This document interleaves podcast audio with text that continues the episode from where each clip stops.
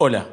mi nombre es Ser Maratón y este es un nuevo episodio del podcast llamado Vida de Maratón. Bienvenidos.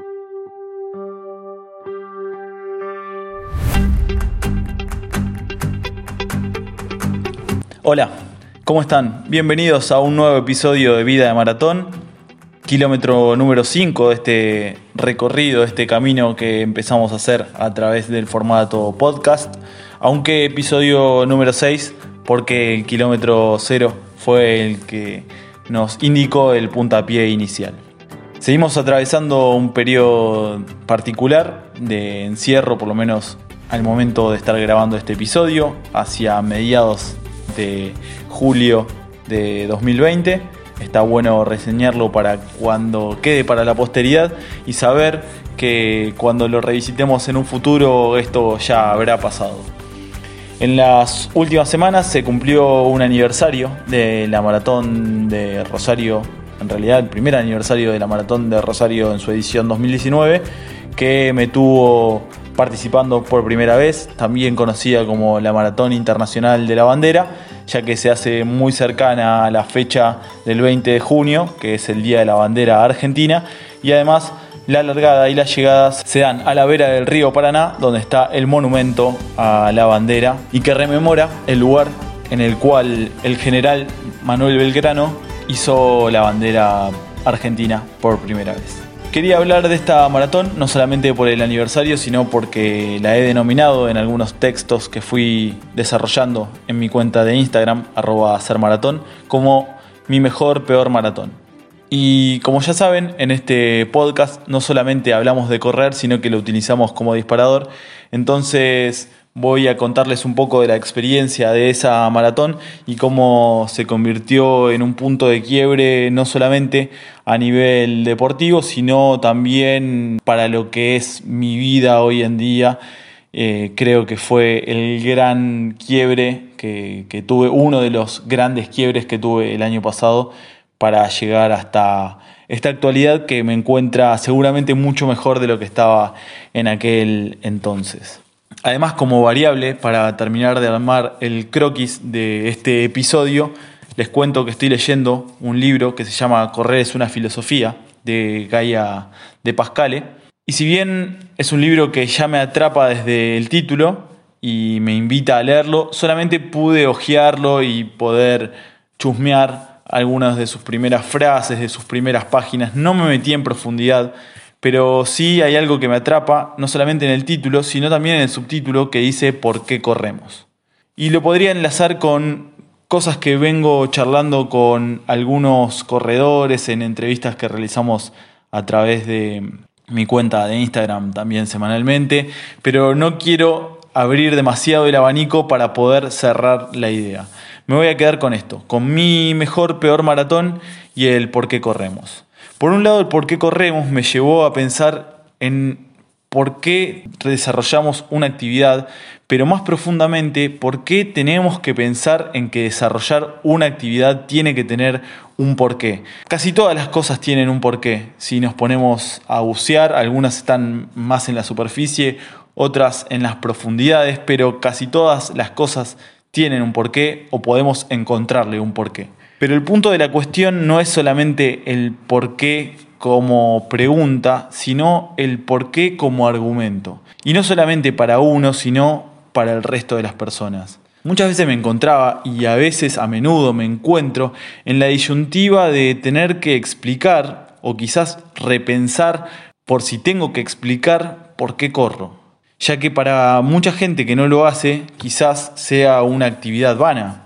si lo comparamos con un deporte colectivo, el primer argumento que sale a la luz es el de decir, no requiere de tanto esfuerzo, es poner un pie atrás del otro, no hay que coordinar movimientos, no hay que coordinar tácticas, ni siquiera coordinarse con otra persona, depende todo de uno y de su mayor o menor capacidad de esfuerzo. Pero a su vez también, en esta sociedad mercantilista en la cual vivimos, es difícil explicar por qué uno tiene esas ansias de superarse a través de un deporte individual cuando muy probablemente, en realidad no muy probablemente, seguro no vaya a poder monetizar lo que estoy realizando, la actividad, ya que nunca vaya a convertirme en profesional y también seguramente nunca llegue a lograr ningún objetivo superior como colgarme una medalla de vencedor o pararme en el primer lugar de un podio. Bien, eso por un lado, el por qué hacemos lo que hacemos. Muchas veces es difícil de explicar, como lo decía, pero lo más difícil de explicar es cuando no tenemos algo sobre la superficie para explicar, cuando el por qué está en las profundidades de nosotros y nos trae a la mano soluciones, herramientas que no tenemos ganas de andar explicándole a los demás. Sobre todo porque muy difícilmente los demás nos puedan entender cuando atravesamos o cuando realizamos eso que a nosotros nos satisface y que ellos no pueden vivir por sí mismos. Entonces, ahora habiendo explicado esto, voy al porqué mi mejor peor maratón. Por aquel entonces, en junio del año 2019, me encontraba después de un periplo de haber acumulado una cantidad de kilómetros de viaje inusitada para mí, a dos meses de haber corrido mi segunda maratón, que había sido la maratón de Mendoza a finales de abril de 2019.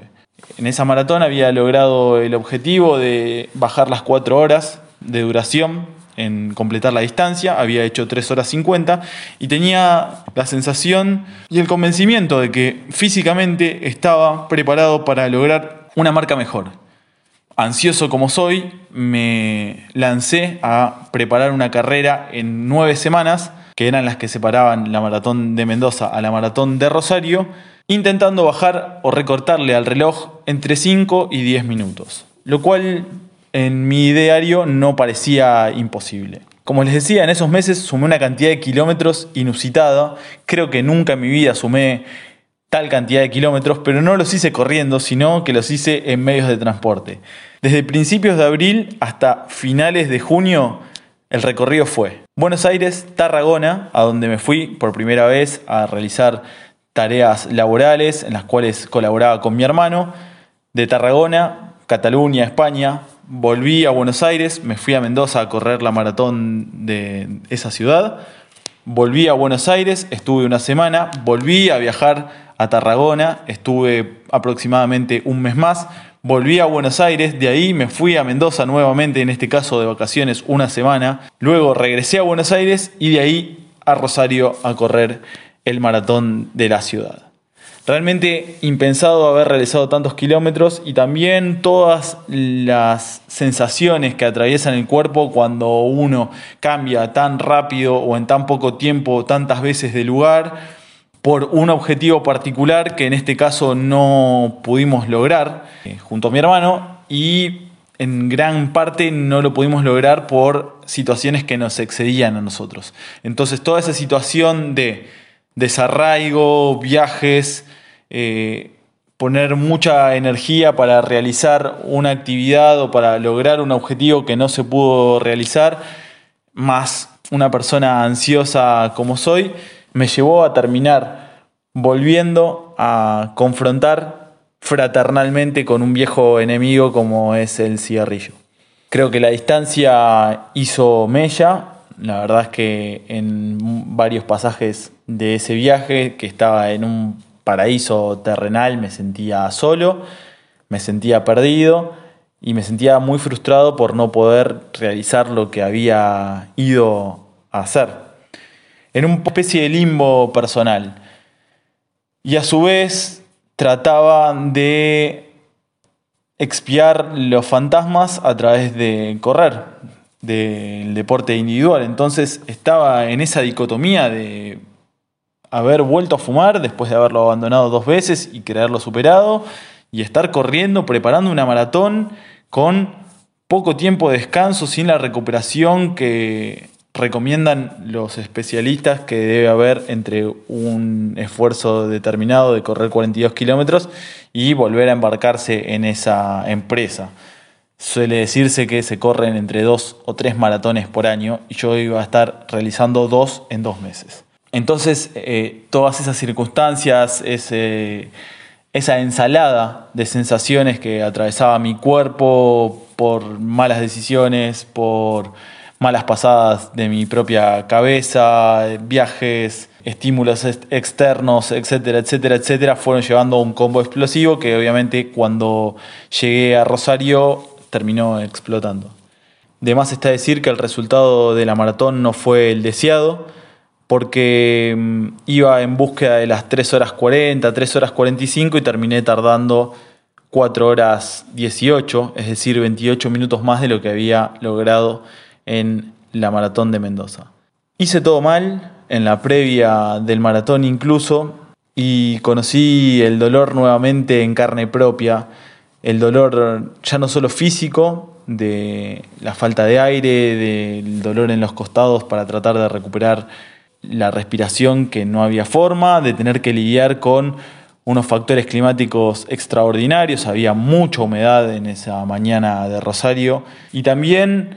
con la frustración de no poder estar logrando nada. Había atravesado todo un periodo de tratar de hacer determinadas actividades para lograr un fin que no se había logrado, que me había frustrado un montón,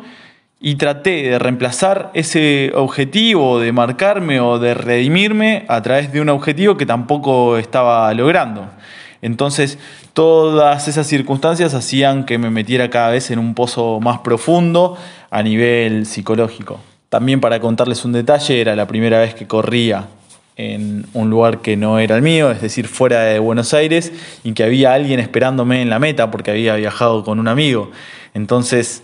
un puntito más de frustración, de decir, no poder dar esa imagen triunfal de llegar en buena manera y abrazarme con mi amigo que me estaba esperando y que me había acompañado a la carrera. Pero creo que lo más importante de todo el proceso ese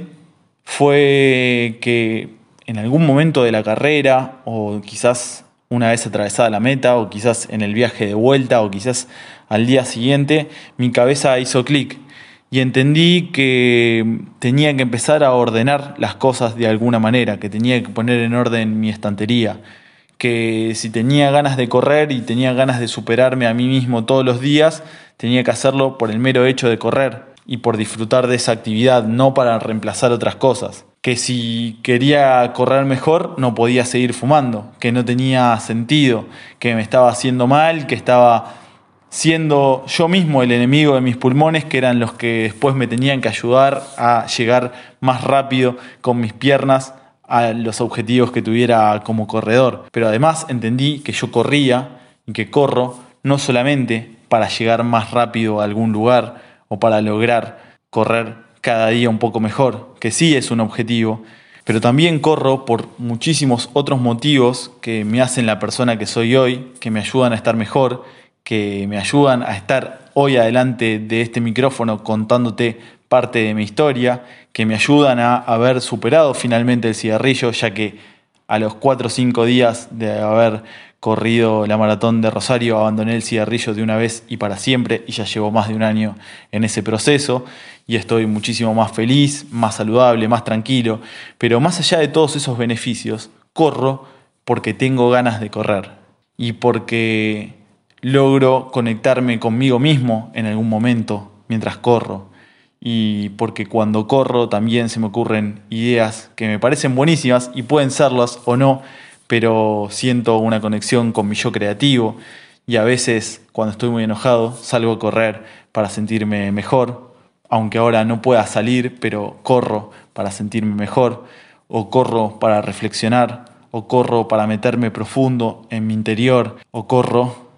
porque tengo ganas de correr. Y a veces la clave está en eso, en tratar de hacer lo que uno tenga ganas de hacer, sin tratar de encontrar demasiado por qué o encontrarse con ese porqué a lo largo del camino y no preocuparse demasiado por el porqué que tenga que explicarle a los demás. Hasta la próxima.